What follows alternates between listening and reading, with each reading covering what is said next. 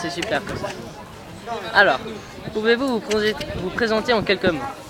Je m'appelle euh, Marc de Perrault, j'ai 47 ans. J'ai grandi euh, et je vis encore à Nyon et je travaille ici à l'Université de Lausanne. Quel âge avez-vous en mille- 1986 et que faisiez-vous à l'époque? Alors j'avais 24 ans et je finissais mes études. Quelle était la chose la plus importante pour vous?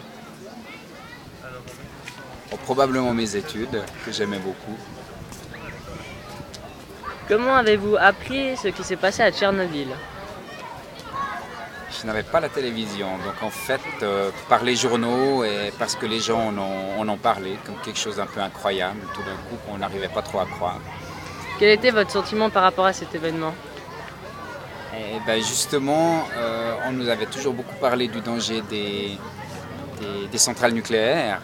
Euh, mais d'un côté, on pensait que c'était quelque chose d'un peu virtuel comme danger, et tout d'un coup, ben, on apprenait que, ben, que effectivement, ce, qu'on avait, ce dont on avait toujours eu tellement peur ben, venait de se produire.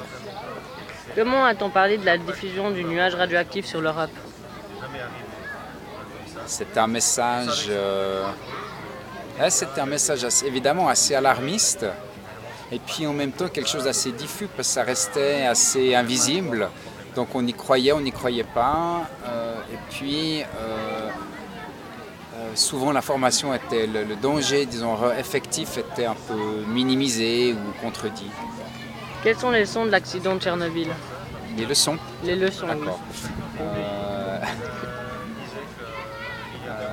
je ne sais pas très bien répondre parce que je vois qu'aujourd'hui on continue de construire des centrales, donc ça veut dire qu'on probablement on, on- on veut plus euh, sécuriser les centrales nucléaires. Euh, je ne suis pas tout à fait sûr qu'on ait pris des grandes leçons de, de cet accident. Peut-être sur le plan de la sécurité et des, Mhm. des directives techniques, mais au-delà de ça, euh, apparemment pas. Dans quelle mesure cet événement a changé quelque chose pour vous? Si ça a changé quelque chose pour vous. Non, je je, je pense pas que c'est- ça ait changé quelque chose, non. Euh, Peut-être que c'est un danger qu'on veut justement un peu escamoter et pas trop y penser, parce que sinon, euh, si on pense au nombre de centrales qui existent sur la planète, On vivrait trop dans la peur. absolument. Puis maintenant, vous en pensez quoi l'énergie nucléaire? C'est une bonne solution ou il faut se tourner vers autre chose? Ah, moi, je pense qu'il faut, en tout cas, à terme, on doit forcément se, on doit forcément se tourner vers autre chose.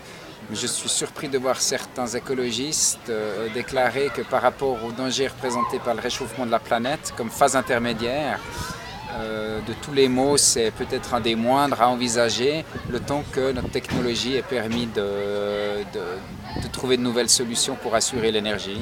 Mais, mais c'est un message assez effrayant. D'accord, bah merci beaucoup.